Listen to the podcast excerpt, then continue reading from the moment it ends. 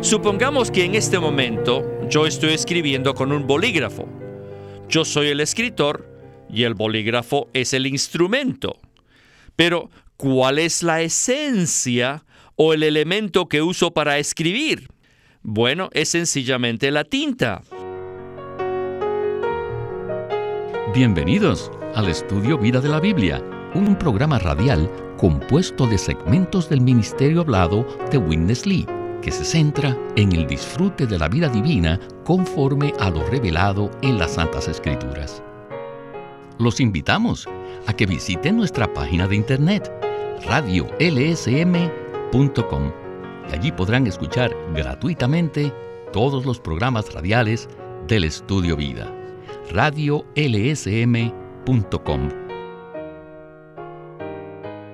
Los escritos del apóstol Pablo en el Nuevo Testamento son muy ricos en metáforas.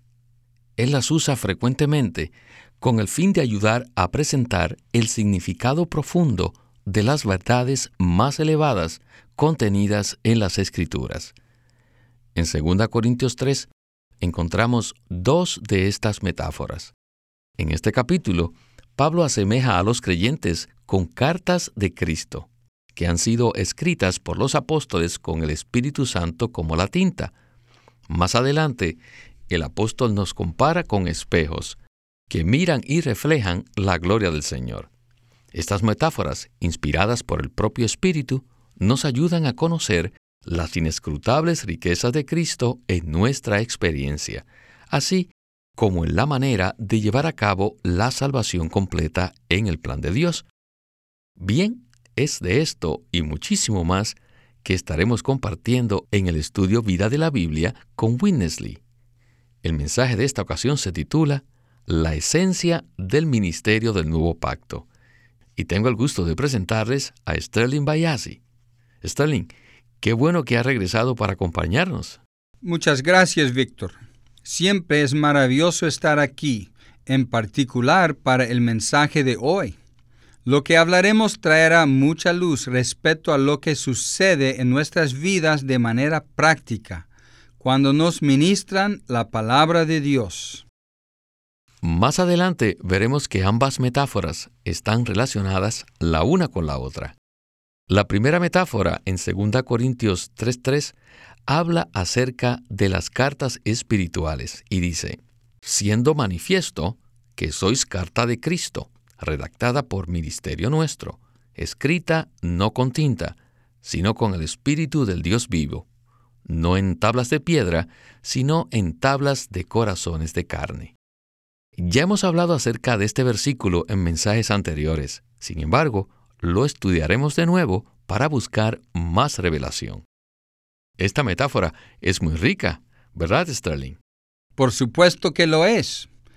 Esta metáfora nos muestra el resultado que se produce cuando la palabra de Dios es ministrada a nosotros. Una carta de Cristo se escribe con Cristo como su contenido para transmitir y expresar a Cristo. A medida que escuchamos la palabra, algo se escribe en nuestros corazones y también en los corazones de los apóstoles. Eso es verdad. La carta se escribe en ambos corazones, es decir, es una carta con dos copias. Witness Lee decía que es una carta que se escribe con dos copias originales.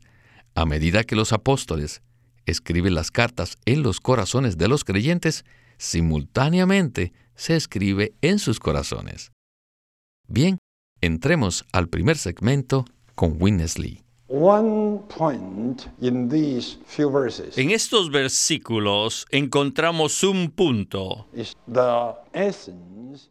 que constituye la esencia del ministerio del nuevo pacto.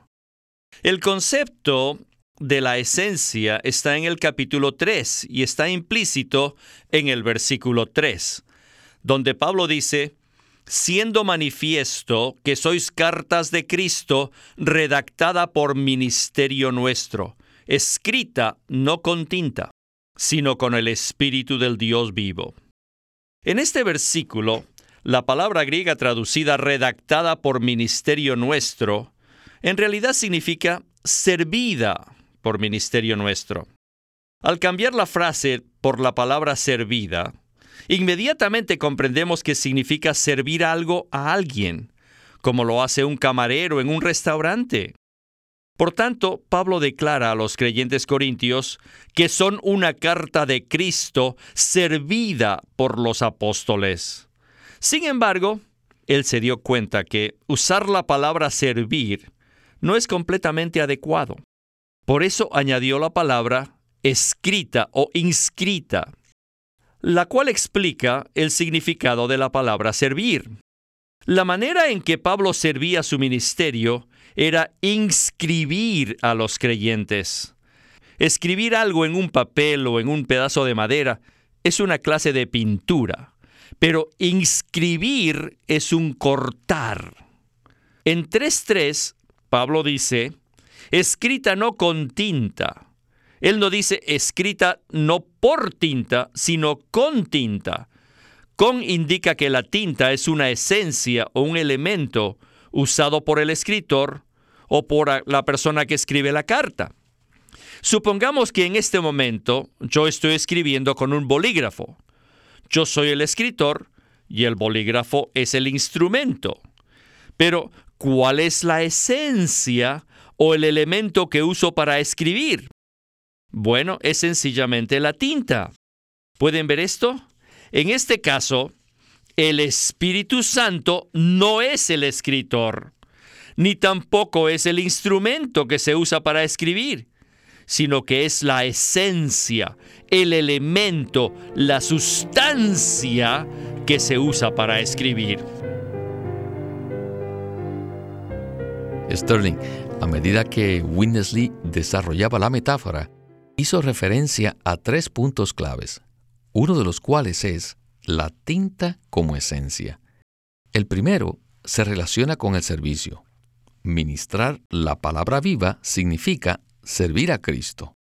El segundo es que Pablo servía su ministerio al escribirlo en los creyentes. Por lo tanto, me gustaría que usted nos hable de los primeros dos puntos y más adelante hablaremos de la tinta como esencia. ¿Le parece? Me parece bien. El ministerio del nuevo pacto no consiste simplemente en enseñar. Según Pablo, él servía su ministerio a las personas, así como un camarero sirve la comida a las personas en un restaurante, o también como lo hace una acefata en un avión. La función de un camarero o una acefata es servir a las personas según sus necesidades el apóstol y sus colaboradores servían a las personas su ministerio. ¿Cómo servía el apóstol su ministerio? Según el contexto del versículo, Pablo añadió también la palabra escrita.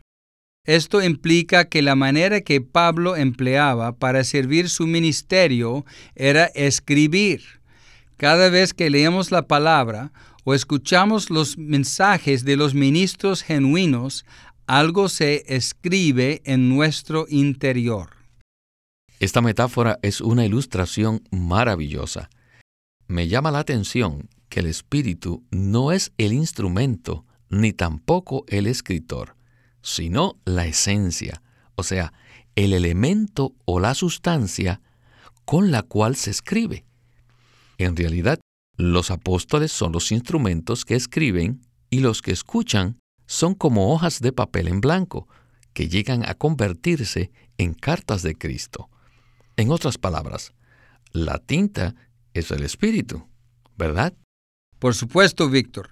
Es interesante que la mayoría de los cristianos relacione el espíritu con el poder. No obstante, si leemos detenidamente este versículo, examinando su contexto, nos daremos cuenta que el espíritu que Pablo menciona aquí es un asunto de esencia y no de poder.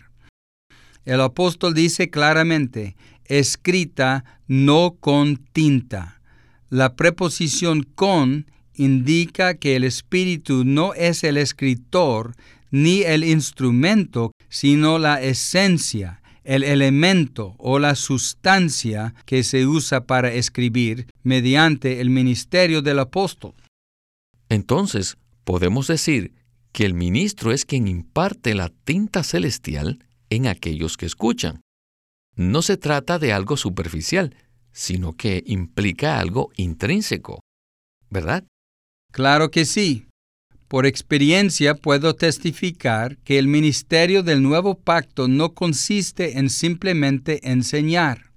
Que yo recuerde, ninguno de los maestros que tuve en la escuela jamás inscribió ninguna esencia en mí. Quizás me inculcaron algunos conceptos, pero no depositaron en mí la esencia de un elemento. Esto es totalmente diferente al ministerio del nuevo pacto, que hace mucho más que enseñar. Dicho ministerio se inscribe en nosotros, no como conceptos, conocimiento o teología, sino como la esencia, algo real y sustancial. En el siguiente segmento hablaremos acerca de la tinta. Leamos de nuevo el versículo en 2 de Corintios 3:18.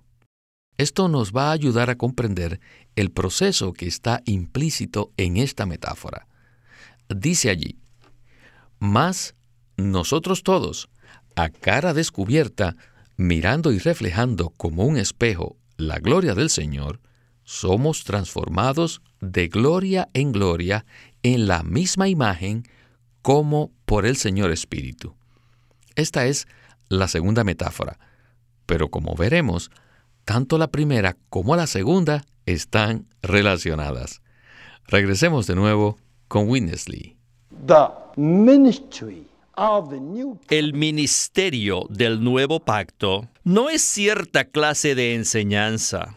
Ninguno de los maestros que ustedes hayan tenido en la escuela jamás inscribió alguna esencia en su ser. Simplemente les enseñaron una cantidad de cosas y una cantidad de conceptos, pero no depositaron ninguna esencia. Sin embargo, el ministerio del nuevo pacto no se limita a enseñar, sino que además se inscribe en nosotros. Y no nos inscribe con conceptos o conocimiento o teología, sino con una esencia, algo que es real y sustancial. Esta es la esencia del ministerio del nuevo pacto. En 2 de Corintios 3:3, el espíritu no puede considerarse como una persona ni como un instrumento. Tampoco podemos considerarlo como un poder o una fuerza o una habilidad y por supuesto mucho menos como un don o un talento. Según el contexto del versículo, podemos considerarlo como una esencia con la cual se puede escribir. ¿Qué es el espíritu? El espíritu es simplemente vida y su esencia es la vida. Muchos cristianos pasan por alto que el espíritu en este contexto se refiere a una esencia. Por lo general, los cristianos piensan que el espíritu es un instrumento o un poder. Y algunos otros que han visto un poco más hablan del espíritu como una persona divina. No obstante, aquí Pablo considera el espíritu como una esencia. Y esta esencia se usa para escribir cartas vivas de Cristo. Este concepto está confirmado en el versículo 18, donde Pablo dice que miramos a cara descubierta la gloria y somos transformados de gloria en gloria como por el Señor Espíritu. La gloria también es una esencia. A medida que miramos la gloria del Señor a cara descubierta, la gloria como esencia nos transforma. La gloria es esencia. La expresión de gloria en gloria del versículo 18 significa del Señor Espíritu al Señor Espíritu, ya que en este versículo la gloria y el Espíritu son sinónimos. Por tanto, la gloria es el Espíritu y el Espíritu es la gloria. Repito de nuevo, El espíritu en este capítulo no es una persona, ni tampoco es un instrumento, sino es la esencia. Recuerden esto. Sterling, no puedo más que decir qué maravillosa revelación. No creo que muchos piensen que en la esfera teológica el espíritu pueda ser una esencia. Cada forma de vida tiene su propia esencia. Aunque el espíritu está asociado con una persona, en este caso, Pablo hace notar que el espíritu es la esencia de la deidad, es decir, es el elemento de vida de Dios. ¿Verdad? Así es. Es maravilloso que tal esencia esté siendo escrita en nuestro ser mediante el ministerio del nuevo pacto. Esto es mucho más profundo que una simple enseñanza. La esencia del Espíritu que se inscribe en nosotros es la vida. La vida aquí no es un instrumento, una persona, un poder, una fuerza, una capacidad, un talento o un don. Si logramos comprender que aquí el Espíritu es el Espíritu de vida, entenderemos cuál es la naturaleza de la esencia que se inscribe en nosotros mediante el ministerio del nuevo pacto. Sterling, cada vez que hablamos acerca de los ministros o los grandes predicadores, pensamos en aquellos que tienen el don de enseñar y la habilidad de abrir la palabra de Dios para mostrarnos cosas que no habíamos visto antes. No obstante, el verdadero ministro es uno que va más allá de la simple enseñanza. Un verdadero ministro del nuevo pacto es uno que imparte el espíritu como esencia en las personas. Bueno, necesitamos seguir adelante. Pablo dice en 2 Corintios 3, del 8 al 9, de la siguiente manera. ¿Cómo no con mayor razón estará en gloria el ministerio del Espíritu? Porque si el ministerio de condenación tiene gloria, mucho más abunda en gloria el ministerio de la justicia. En este contexto, el ministerio de condenación es el antiguo pacto o el ministerio de la ley de Moisés. Este es el ministerio de muerte, porque el antiguo pacto introdujo condenación para muerte. Por consiguiente, también era el ministerio de condenación. El resultado es que produce muerte espiritual.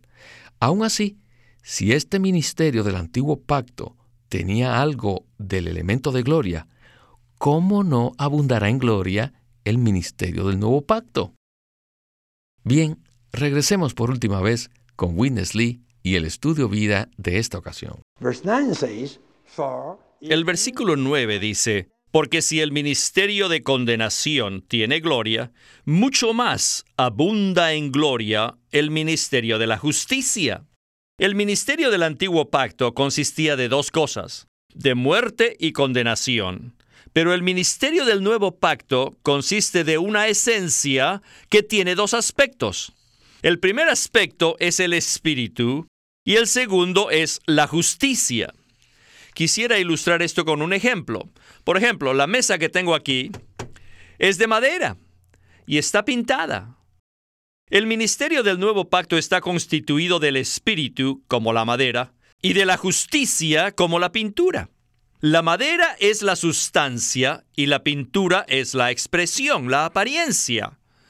El ministerio del nuevo pacto es exactamente igual. Tiene una sustancia y tiene una expresión, una apariencia. El espíritu es la sustancia y la justicia es la expresión. Nosotros hemos sido escritos con el Espíritu. En otras palabras, hay una gran cantidad de sustancia que ha sido añadida a nuestro ser. Lo que hay dentro de nosotros es el Espíritu. Y además de la sustancia interior, tenemos también algo que aparece exteriormente. Esta es la expresión. Esta expresión es la justicia. Todo aquel que ha sido inscrito por el Espíritu del Dios vivo tendrá una expresión de justicia en su diario vivir. Este es el resultado del ministerio del nuevo pacto. El ministerio del nuevo pacto inscribe la sustancia del Espíritu en nuestro ser. Y esta sustancia tiene dos aspectos, el aspecto interior y el aspecto exterior. El aspecto interior es el espíritu viviente que se mueve en nuestro interior. Y el aspecto exterior es la justicia, como nuestra expresión, nuestra manifestación exterior. No puedo más que decir una vez más, qué maravilla. El ministerio del nuevo pacto es el ministerio del Espíritu y de justicia. Uno es el elemento interior y el otro es la expresión exterior. No obstante, ambas cosas están relacionadas. Entonces, Sterling, ¿podría usted continuar hablando de este tema tan maravilloso? Con gusto, Víctor. El espíritu y la justicia están relacionados con el hecho de que expresemos la imagen de Dios. Esto se debe a que el espíritu y la justicia en realidad son Dios mismo. Dios como espíritu actúa en nosotros y como esencia vive en nosotros, ya que se ha añadido a nuestro ser por medio del ministerio del nuevo pacto. Por lo tanto, nosotros tenemos al Espíritu interiormente, pero la justicia que expresemos exteriormente también es Dios mismo. Eso significa no solo que nos conducimos correctamente con respecto a muchas cosas y somos justos, sino también que Dios mismo es nuestra justicia. Dios como justicia llega a ser nuestra propia expresión. Esta es la esencia del ministerio del nuevo pacto. En otras palabras, el ministerio del nuevo pacto no consiste en mejorar nuestro comportamiento externo para hacernos mejores personas, ¿verdad? Por supuesto que no. La obra del ministerio del nuevo pacto es totalmente distinta de la obra que llevan a cabo la mayoría de los predicadores. La obra del ministerio del nuevo pacto no consiste en simplemente enseñarnos a mejorar nuestro comportamiento. Lo que hace este ministerio consiste en inscribir en nosotros al propio Espíritu. Escribir significa añadir más esencia de Dios a nosotros. Interiormente, la esencia es el Espíritu pero exteriormente la expresión es la justicia. El Espíritu es la vida que está en nosotros y la justicia es la imagen que expresamos exteriormente. Alabado sea el Señor por el ministerio del nuevo pacto. Amén. Sterling, parece un poco irónico que el resultado del ministerio del nuevo pacto sea la justicia. Esta justicia no está relacionada con el ministerio del antiguo pacto, el cual era el ministerio de la ley y de la letra. En otras palabras, era un ministerio que se relacionaba con el comportamiento de las personas. La justicia en este contexto está relacionada con el nuevo pacto, el cual no es un ministerio que mejora nuestro comportamiento exterior, sino que es un ministerio que se relaciona con la impartición de la esencia de Dios mismo en nuestro ser. Como resultado, se produce una expresión externa de justicia. Y esto es totalmente diferente. No podemos más que alabar al Señor por el ministerio del nuevo pacto con sus dos aspectos, la vida y la expresión. Interiormente, tenemos al Espíritu como vida, y exteriormente tenemos la justicia como expresión. Bueno, Sterling, nos quedan simplemente unos pocos segundos para agradecerle su compañía en el estudio Vida. Disfruté muchísimo el mensaje de hoy y sus comentarios. Gracias por invitarme, hermano Víctor. No necesitamos que nadie nos enseñe a cómo conducirnos correctamente pues el Cristo que vive en nosotros nos llevará a estar bien con todo y con todos. Aleluya. Este es Víctor Molina haciendo la voz de Chris Wilde, Sterling Bayazzi, la de Francis Ball, y Walter Ortiz, la de Winnesley.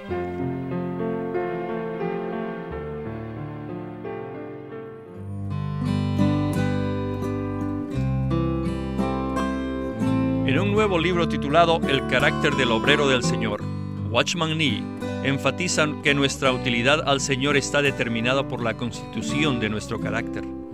Los elementos naturales indeseables de este deben ser quebrantados mediante la rica misericordia y gracia de nuestro Señor, y las cualidades del Señor mismo deben ser reforzadas y cultivadas.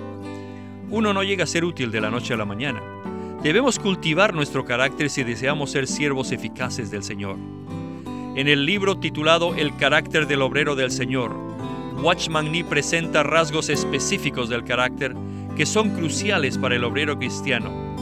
El siervo del Señor debe saber escuchar, amar al prójimo, estar dispuesto a sufrir, llevar las riendas de su propio cuerpo y ser diligente, moderado y estable. Watchman Nee también aborda otros temas útiles como por ejemplo ser demasiado volubles o estar apegados al dinero. Estos mensajes, anteriormente publicados bajo el título El obrero cristiano normal, se presentan aquí basados en una nueva traducción de los mensajes originales que se publicaron originalmente en chino y con el mismo título que usó el hermano Ni en dicho idioma. El carácter del obrero del Señor, por Watchman Nee. El estudio Vida de la Biblia es una producción de Living Stream Ministry que presenta el ministerio de Watchman Nee y Winnesley. Winnesley sirvió fielmente al Señor durante más de 70 años y culminó su labor con este exhaustivo comentario de todas las escrituras llamado El Estudio Vida de la Biblia. Queremos animarlos a que visiten nuestra página de internet libroslsm.com. Allí encontrarán los libros impresos del ministerio de Watchman Nee y Witness Lee, la Santa Biblia versión recobro con sus notas explicativas y también encontrarán folletos, himnos, varias publicaciones periódicas y libros en formato electrónico. Por favor, visiten nuestra página de internet libroslsm.com. Una vez más, libroslsm.com. O llámenos a nuestro teléfono gratuito 1-800-810-1149. 1-800-810-1149. Además, si desean, pueden comunicarse con nosotros enviándonos un correo electrónico a estudiovida.com arroba lsm.org. Una vez más, estudiovida arroba lsm.org.